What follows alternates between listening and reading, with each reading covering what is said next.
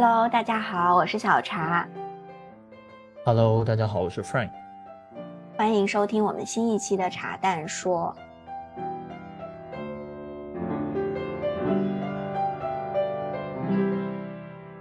今天这个茶蛋说是我和 Frank 又回归到异地录制了。他现在在香港的隔离酒店，我在新加坡的家里，然后我们就在一个线上的会议系统里面录，所以可能有一些信号啊、设备的问题，但是大家就专注我们的那个内容就好了。嗯，主要是我这边而可能会有一些呃断音。今天我们想跟大家聊的是这个话题，叫我给妈妈报的英语课。其实这个。起因非常直接简单，就是小叉给他妈妈报了一堂英语课，要求他妈妈学。不是一堂哦，是一一周一节，从一周两节变成一周一节。我是希望他能学到八十岁的。你看这个要求非常高啊，对他妈妈要求非常高。所以我们想跟大家讨论一下学英语这件事情，就是在这个时代跟这个社会之下，我们怎么去看学英语这件事情？因为我们俩也学了，基本上大半辈子了。嗯，这个其实大家现在的都一样啊，都是这样学英语。但是我给我妈妈报英语课，其实主要是因为我妈妈以前英语是还不错的，就在我小学的时候，比如说什么新概念英语啊，我的那些语法呀、英语啊、写作啊，她都是可以辅导我的。然后我前疫情前两年，我们经常出去旅行啊，这样子就是我出差啊，我出差跟她就带她一起，或者我们就专门说去哪里玩。如果是出国的话。我就会发现他这个英语完全就没有办法用了，然后他就自己会很胆怯，就他也不愿意去表达，也不愿意去探索，就会躲在我后面，然后就跟着我。我就觉得这个我还挺不希望这样的，因为我觉得他有这个能力嘛，所以我就开始下定决心要让他重新 pick up 他的英语。那我就去找了一些。啊，途径和方式啊，不管是课程啊、报班啊什么的，我都看过。我最后帮他找了一个这个老师，他是一个中国人，然后生活在西班牙，他自己就是在西班牙是教英语的，就会教小学，呃，会教小朋友，也会教成年人。我觉得整体还挺合适的，所以就试完课以后，我就给我妈妈报了他的课，就是一对一的这一种。嗯，然后他们基本上现在已经坚持了两三个月吧。刚开始是两个星期，一个星期两节课。后来我妈妈说觉得压力很大，她就跟我讲能不能一个星期一节课。我们就综合考虑了一下，然后现在一个星期上一节课。嗯，他们会去学那些就是日常的一些对话，然后一些话题，就像讲天气啊、讲工作啊、讲食物啊、讲你在做什么呀，就是这些日常的。嗯，我妈目前已经坚持了差不多三个月吧，我觉得还挺有成果的。但我觉得你给你妈压力太大了。就是小茶讲这个故事有另外一部分它遮盖了，就是这个就是讲故事的技巧啊，他只讲好的那一面，没有。那你说还有什么？不是，不是说不好的那面，就是 小茶有一次跟他妈说，我要听一下你上英语课，就有点像。我们小时候学乐器，父母都会要求坐在旁边旁听。小茶就说我要旁听，然后他妈妈的回应就是说：“好啊，那你想听就听啊，反正我不会管你的。”但是呢，我觉得那个网络信号可能不会很好啊，你你自己看着办。那换句话说，其实是不想他去旁听的，就跟我们小时候学，父母逼着你去上乐器课、上乐器、上英语一样的那个态度。而且有的时候，嗯，小茶的妈妈但凡。流露出一些在他在小茶看起来不够很上进的一些态度的情况下，小茶就会很生气，然后语气就变得特别严肃。我觉得你给你妈压力太大了。我真的觉得没有，我觉得我首先我妈不是一般的妈，OK？我对你看我就不逼我爸学英语，对吗？这也是这个是属于有点像家长认为自己的孩子有天分和潜力，就会想要让他再努力一点，然后多获得一些成就和体验。我觉得我真的没有，我觉得我们哎，所以你爸就是一个平庸的爸吗？对我爸，但是三炮，我爸学习能力比我妈强，我妈是稍微稍微嗯，就是反应慢一点，她很努力。哎，我觉得你这样说非常不公正，我觉得我可以立刻给我妈打个电话，我们可以来问一下她学英语的感受，你觉得怎么样？可以啊，你给她打。等一下，我公放一下吧。我给我妈打一个语音啊，我们这是非常 random 的 checking 啊，没有任何打招呼。我妈还有彩铃。喂，妈妈，你在干嘛？怎么想起给我来电话了？啊，你在干什么啊？我在一边嗑着瓜子儿，一边完成老师给我布置的英语作业。你在写英语作业啊？哎，你很乖嘛，刚哎，你是你你周日上口头做了一遍，你周日上课是吧？然后我又写了一下，天呐，哪还还有错误？我刚好，我跟 Frank 在录一个新一期的茶蛋，说我们想讲一下学英语这件事情。然后呢，我突然给你打一个电话，是因为我们刚才就讲到了给你报英语课这件事情。那我我是觉得你坚持的很好呀。然后，嗯，然后 Frank 就一直说我对你要求特别高，他觉得我给了你很大的压力。我觉得你是一个上进的妈妈，你不会觉得有压力。所以我想要你客观的来分享一下，就是你觉得你学英语，你为什么愿意学和你学的过。过程，然后你的一些感受，我现在在开着录音，你可以直接讲一下。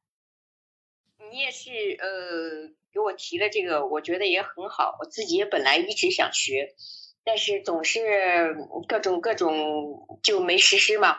正好这次你提了，我就就学了，也是我想学的，想本身想做的一件事情。嗯，我就觉得，呃，人在有机会的时候，能学点东西就学点东西。这个英语一直也是让我想让我想拾起来的东西，因为咱们俩那次到美国和墨西哥去玩的时候，哎呀，我是觉得好像我平时还可以说点，但是那到那儿就张不开嘴的感觉，嗯，所以我觉得还是个遗憾，还是应该把英语拾起来，出去无论到哪儿和别人沟通不成问题嘛？嗯。那你自己觉得你觉得压力大吗？因为你之前我刚开始是给你报的一个星期两节课嘛，跟圆圆，然后你现在一个星期一节课嘛，然后因为是这样，我跟大家。被科普一下是这样，就是因为我非常想要支持我妈妈学英语，然后我就这个钱其实不多，这个老师的钱很便宜，他一节课才一百块钱，这个钱真的在中国英语市场是非常便宜的。但是我就一直跟我妈妈说，这个钱我来出，所以我就会给老师打钱。然后可能老师觉得我就是家长的那个角色，所以哎，妈妈我没有跟你说过，就是你每次上课啊，过几节课，那个圆圆就会来跟我说一下你的进展。然后他就会跟我说，你非常的毅力，就像你自己对自己的认知那样，然后很坚定，然后对自己的要求也很高。嗯，他是说对要自己要求很高，因为但是其实不是这样。我以前我觉得我的那个英语基础还可以，嗯，但是现在学起来，就是学起来就就因为老不说，慢慢的一些是忘了。但是我觉得以前学过的东西吧，现在拾起来还是嗯比新接受的一些东西要快一点，所以我就觉得还是不能不能气馁，然后自己坚持一定会有结果。我也不要去考试，我也不干啥，我的目的就是能。听懂，而且和别人能正常交流，嗯，就可以了。要求又不高，我觉得我应该可以。嗯，那你会觉得，如果你稍微英语的能力强一点，等我们再出去玩，或者你搬来新加坡住，你自己会不会觉得你的生活会更滋润嘛？就比起你完全不能讲、不能听，肯定了。嗯，这个语言一通，那多么多么好，多么方便呀！靠着别人多麻烦呢。什么能自己做？我我希望我活到一百岁能自己做，都自己做，多好啊！没错，Frank，你丈母娘怎么样？没有压力吧？这个非常励志。压力？那你你的这个你的这个提问方式是有引导性的啊？那你问一下，我让我妈来回答。我们这也没有排练，你来问。呃，对对，你之前之前学的时候，刚开始的时候有没有压力？就上第一节课的时候还是蛮紧张的，因为我的。和别人沟通就就就特别紧张，总觉得这儿不对啊，那不对，就越上人越轻松嘛。一个是可能也自信了，再一个就是，嗯，就是敢说了。他不断的让我说，你看那天你让我你你们俩让我说一段，我也给你俩念了一段，嗯。但是以前我不会的，因为我觉得我这儿念不对，那儿念不对。现在我就放特别放松，错了就错了嘛，错了我我记不住，下次再来嘛。嗯嗯，出现的多了就好了。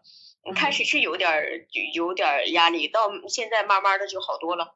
哎，是这样子的。哎，friend，我跟你讲，我妈上第一节英语课的时候，她给我发微信，但我当时没觉得她紧张。但我妈跟我说的是，今天我要上第一节英语课了，我需要化个淡妆吗？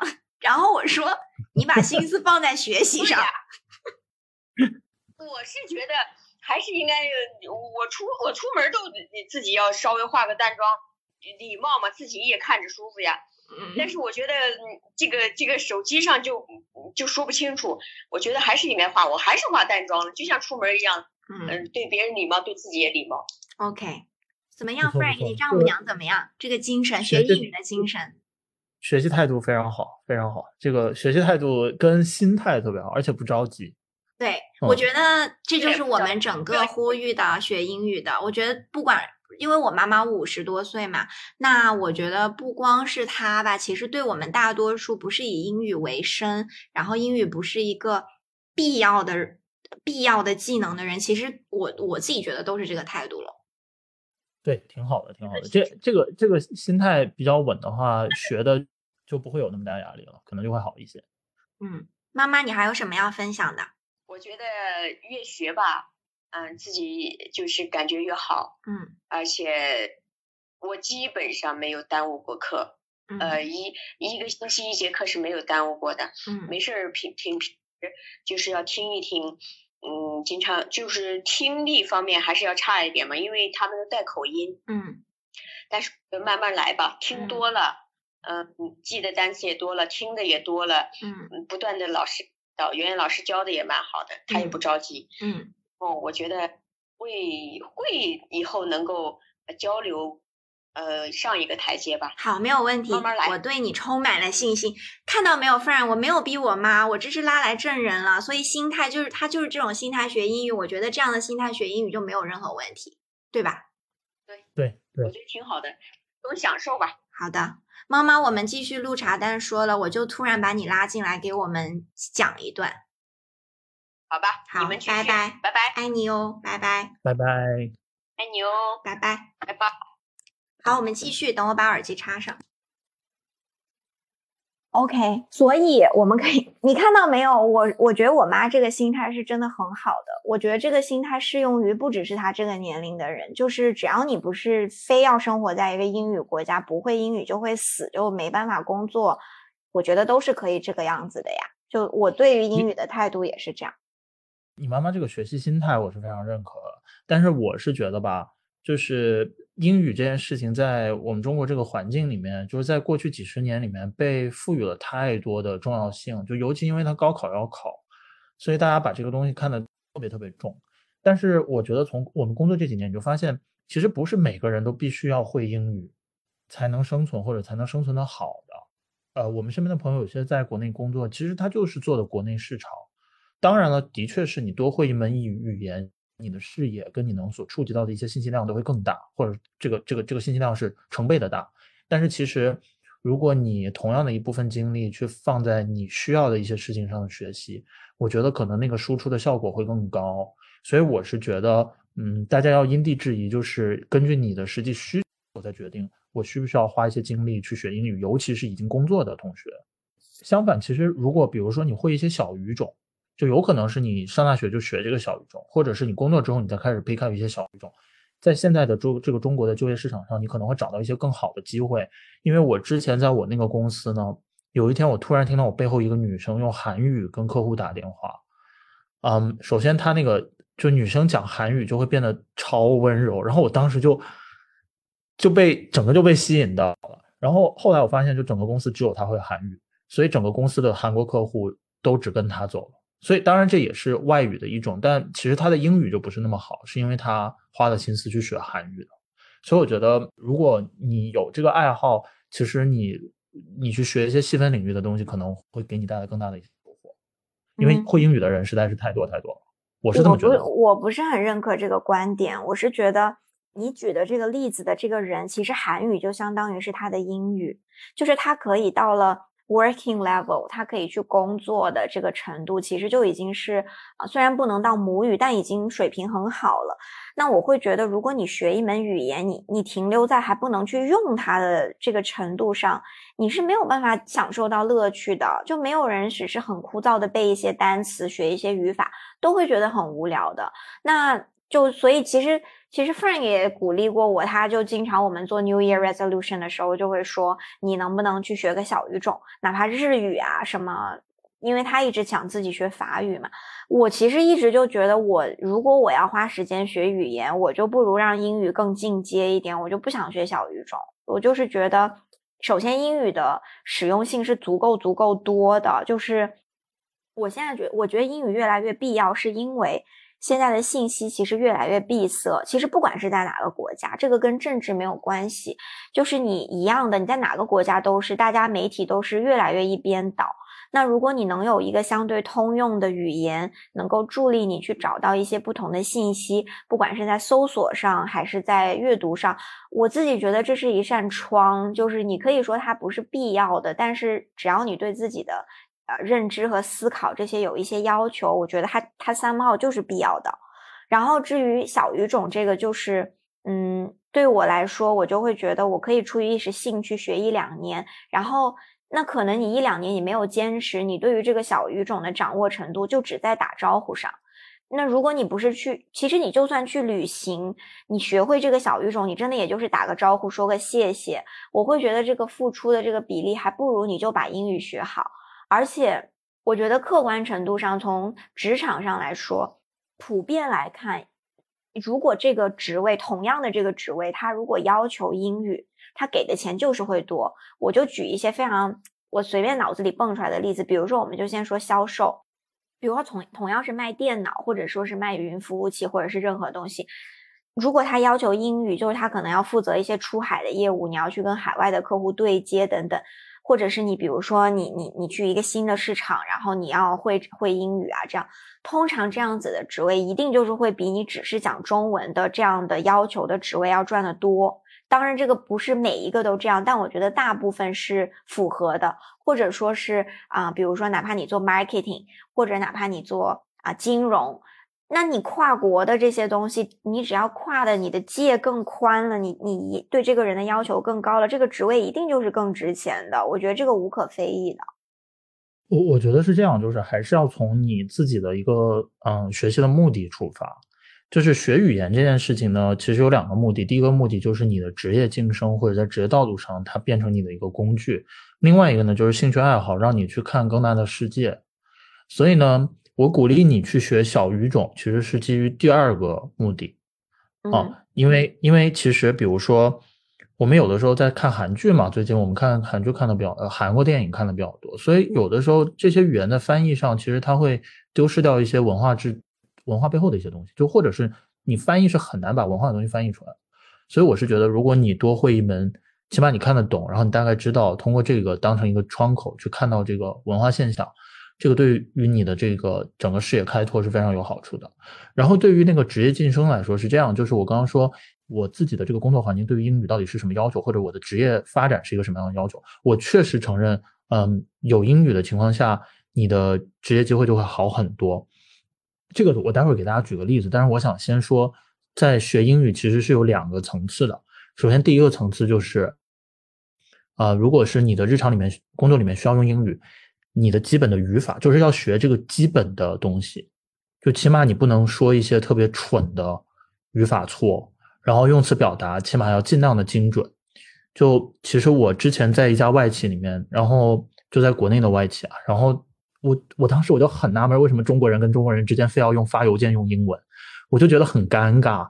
但关键是大家发的那个英文又是漏洞百出，就是完全是增加了沟通跟相互理解的成本。然后其中有一个，我记得我记得印象特别深的有一点，是我我我们那有一个老板，他点名要求大家以后写邮件都要用英文。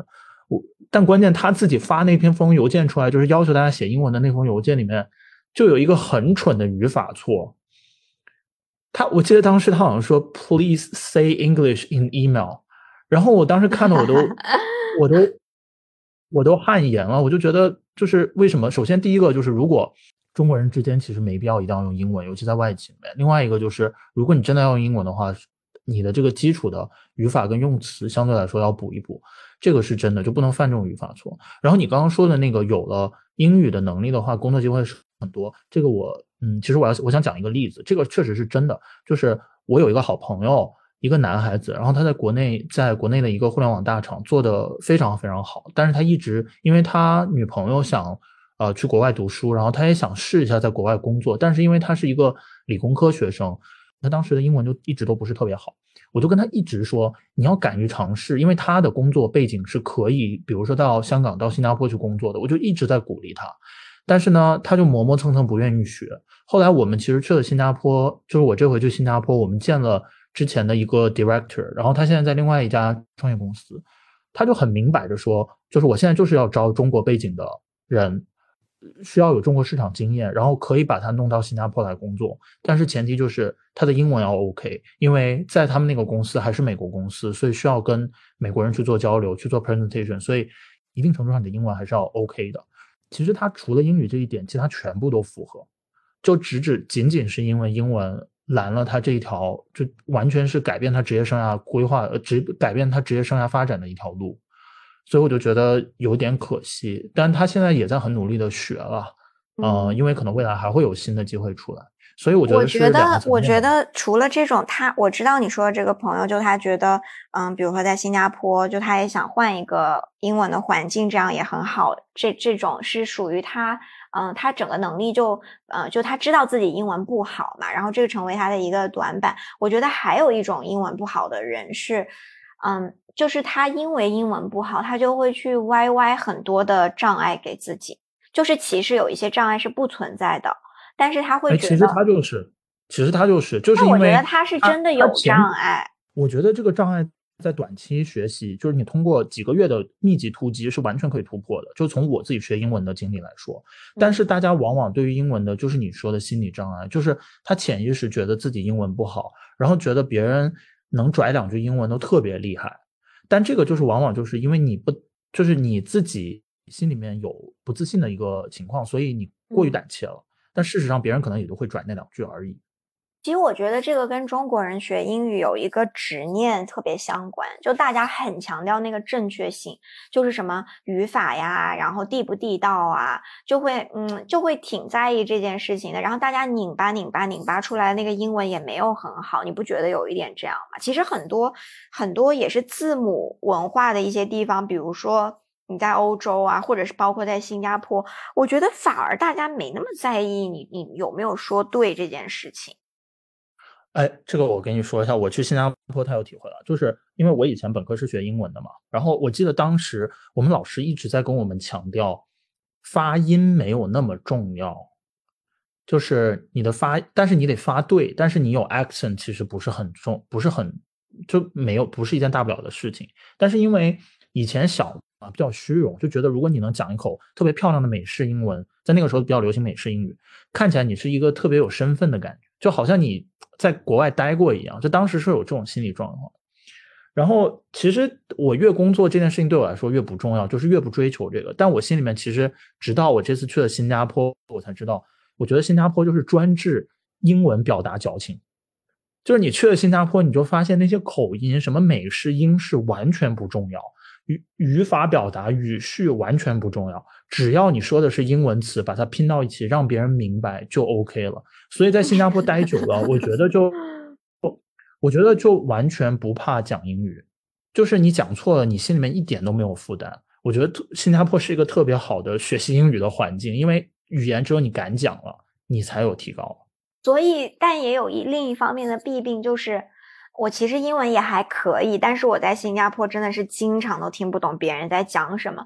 就除了那个口音之外，真的就是他们用词直接到，就可能中国人的话，他就会用中国的语序。那还有一些东南亚的朋友，他们就会用东南亚的语序。我猜你根本就听不懂。我跟 Frank 真的是每次我们点外卖啊，或者是跟小区的那种 management service 有一些沟通啊，我们两个都是抢着不要打电话，谁都不想去做这个沟通。就是他们讲英语，其实讲的非常，嗯，你可以理解为非常懒，或者非常直接。但是因为他们可能，呃，新加坡是一个挺国际化的地方，就大家就是哪里来的都有，所以那个语音，包括新加坡本身的那个呃 accent 也比较重，所以我们两个听起来理解上稍微有点困难。我给大家，嗯，举一个例子，就是新加坡讲英语有多懒，就是你要，因为一般有的时候我们中文就会说可以可以，好的好的没问题。然后新加坡人就会说 can can can can can can，就是就是就是你在你去英你去美国绝对不会有一个美国人跟你说 can can can，然后然后你作为一个中国人，就是你懂中文的情况下，你马上就知道他在说什么。然后比如说还会有人跟你说，嗯，no need no need。比如说我问他要不要要不要给钱，他说 no need no need no need to pay。然后你在你在英你你在美国地方其实就会加很多前缀跟后缀的一些句子的表达，但新加坡人就直接讲这个。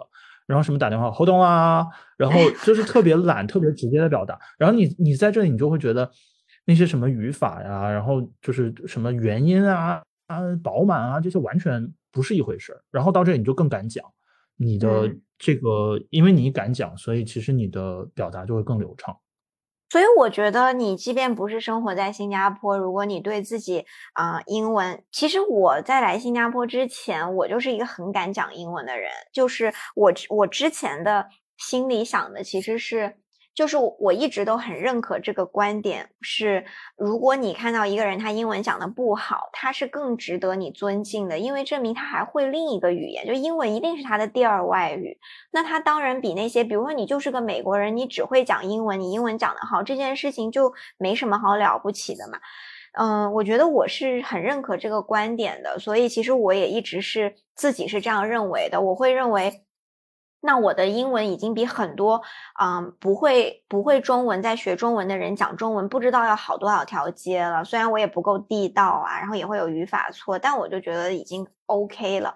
但是另一方面来讲，我觉得，嗯，就是我我也很有认知的一方面，这也是我觉得我自己要持续去提高的动力。就是其实你在职场上呢，尤其是如果你是在一个。嗯，就是比较英文环境的职场，比如说你如果在啊以后想要去其他的国家工作，或者是在啊新加坡啊这样的地方，那就是当你真的要面对职场上的这些情况的时候，没有人会时刻记着说这是你的第二外语，大家只看结果。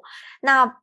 就不管是因为什么，但现实情况就是一个人的英文非常好，就可以，这就是一个很明显的标志，是说你受过良好的教育，然后对于你整个的沟通，包括你在工作上的推进和你对于同事之间的情感表达，嗯，我觉得这个都是一个起决定性作用的一个技能吧。那就没有那么多人会给你这么宽容的环境，好就是好，不好就是不好。所以我会觉得，如果你有这样的目标，或者是有这样的需求，就不要去躲这件事情。嗯，我觉得这是持续要去嗯学习和维持的吧。只要这不是你的语言，你也不是完全完全生活在一个英文的环境里面的话，这就是需要付出时间和努力的。嗯，不过你这么一说，我突然想起来，其实嗯，英文好在这个时间点上，从非常具体的从职业发展上是有好处的，因为我之前。嗯，接到过猎头的电话，然后嗯，是给国内的一个大厂招，就类似战略的那种团队。嗯，他们点名要英文好的，因为他们早几年都是发展国内，嗯，他们在招聘的时候其实不大 care 你的英文好不好，所以他们现在重点招的就是有海外背景经验的，然后在海外读书的。呃，海外读书还不行，就是你的那个口语表达明显是要能够在国际的环境里面沟通的。我还觉得，就有一个现象是，就是对于那些没有去留学，或者是其实我也没有留过学，虽然我可能出去的经历会多一些，但我没有留过学，我也没有读研究生。嗯，我觉得对于这些人来说，大家不要就是，我觉得会有一种 bias，这个 bias 就在职场上，大家会 judge 这个人，比如说就会觉得，诶，他没有留过学，然后那那个留过学的，他肯定英语就。默认它就会好。其实我觉得，至少对于中国的学生来说，我见了这么多求职的小朋友，然后我们也送了这么多人出国念书，也看过这么多想要申请学校或者是从国外回来的人，我真的觉得完全。英语好这件事情和你要去留学基本上没有直接的关系。我见过太多出去读一个研究生回来开不完全开不了口的人，所以我觉得这些上面完全不需要给自己设限的，就这些都不是任何的限制，还是要看你自己愿不愿意花时间去去啊练练它和用它吧。嗯，这个我特别同意，就是留学不等于英语好。完全不等于，连约等于都不能等于。现在对，现在连约等于都算不上，所以完全看自己，我觉得是这样的。而且如果你没留过学，你的英文还很好，可能别人就你正好利用了别人这种 bias，别人可能还会对你另眼相看，更加加分哟。嗯，哦，可以，你要这么说也是。但我是觉得，就整体来说，不用太在意这件事情。嗯，以及如果是在留学和在国外的人，我觉得也稍微要更珍惜一点你有的这个机会吧。就这个环境还是很重要的。但我知道很多中国留学生其实基本上没太在用这个，毕竟出去的中国人这么多嘛，大家可能就都一起，然后你出去。无非吃喝玩乐上改改变一下，其他也没有太多的融入，我觉得这个也挺可惜的吧。对我，我想，我想再交代一下，就是那个，呃，真的不要怕讲错就错，随便讲。真的，你越错，你才越敢讲，越越流畅。其实，嗯，我去新加坡那这段时间，我后来跟小茶说，前段时间我跟我们公司有个同事打了一个电话，然后就是跟外国人嘛，然后用英文，我就跟他说，我明显我感觉我在新加坡待了一段时间，英文明显进步了。就虽然我在新加坡也没讲多少英语，但是你的那个自信心不一样了。然后你在讲英文的时候，你就不会有太多的犹豫跟考虑，就会变得更加流畅。所以大家不管在什么地方有机会去讲英语的时候，尽可能的去讲，不要怕错，因为犯的错越多，你进步会越大。其他的还有什么想跟大家聊的吗？我整体还是希望大家可以对英语更重视一点。然后我觉得我也知道有一些不管是政治正确，还是一些比较偏激的一些言论，会觉得中国很强大呀，然后你以后可以不用学啊，中国就会成为一个国际的语言。我觉得离那一天还非常非常的远。而且不管是不是到那一天啊，学好英语对自己的啊生活和工作来说，一定是一个非常加分的。就是。嗯，如果这个东西真的就是如果离你非常远，然后你要付出非常多，从零到一，那我觉得回到 friend 刚才讲的那个，你可能找一些性价比更高的。但是如果你本来就有一些能力，你希希望去维持它啊，或者说是去进阶的话，我觉得就稍微坚定一点吧。然后这个东西就是 takes time 嘛，嗯，我我觉得它之之后是会有回报的，所以。我们最后来打一个广告，就是我们其实想到这个也是因为我妈妈刚好在学英语，然后另外我们也开了第四期的那个。英语学习小分队，我们的英语学习小分队其实主要就是针对职场人的，不是考雅思、考托福。嗯，我们是希望已经在工作的这些人，大家认为能够意识到英语的重要性，也愿意去 dedicate 自己的精力和时间的，然后可以抱团一起来互相监督和促进。嗯，也没有那么的鸡汤和鸡血吧。然后是我们这次请了啊，我们的好朋友 Gavin 来跟大家一起去立的这样的一个课。Frank，你来介绍一下吧，因为课是你准备的。嗯，对，因为我们之前已经做了三期了，然后这是第四期。如果做的反馈比较好的话，我们今年会持续的做。那主要就是希望大家能够每天跟着我们的节奏一起去花一点点时间去学一下英语。嗯，主要是练阅读跟口语。就是我们训练的方法是给了你一篇文章，这个文章会有《经济学人》，也会有呃《China Daily》这种相对来说简单一点的版本。然后大家读完之后需要去复述一下，就是啊把这把这篇文章的内容讲给我们听。呃，Gavin 是一个 A B C，然后他在美国长大，嗯，所以他的呃母语是英文。那他会针对大家去讲的这些复述呢，就给一些建议。那他每周也会跟大家组织一个呃课程，然后去跟大家讲讲这周的这些文章内容，有一些重点的语法跟表达。其实就希望大家每天花一点点时间，然后养成一个好的习惯，慢慢的去把这个英语能力慢慢的树立起来。那个复述的练习是我在大学学英语的时候，我认为效果最好的一个训练方法。呃，当时我们练听听力的时候，就是一边听，听完记下来之后再说，就是有点像做翻译的那种，所以我就把它 copy 到我们这边来，啊，我认为会非常有帮助。对，嗯，OK，我觉得今天差不多就这样咯，刚好也是我们俩的周日，我们就开了个开了个 Zoom 的那个会议，然后就跟大家聊一下，之后把这一期播出来，希望可以鼓励到更多嗯在意英语也。也可能对英语没有信心，但是也想去学好的人吧。嗯，如果想报名的话，就关注我们微信公众号“查简历和单文书”，嗯，里面的推送有有这个报名信息。你可以回复英语，就有自动回复哦，很便宜，我们只收九十九块，就是意思一下，我觉得。嗯，好啊，今天我们就先这样，希望大家都能好好学习语言，选择自己喜欢的语言，好好学。嗯，好，那我们今天就这样。拜拜，拜拜。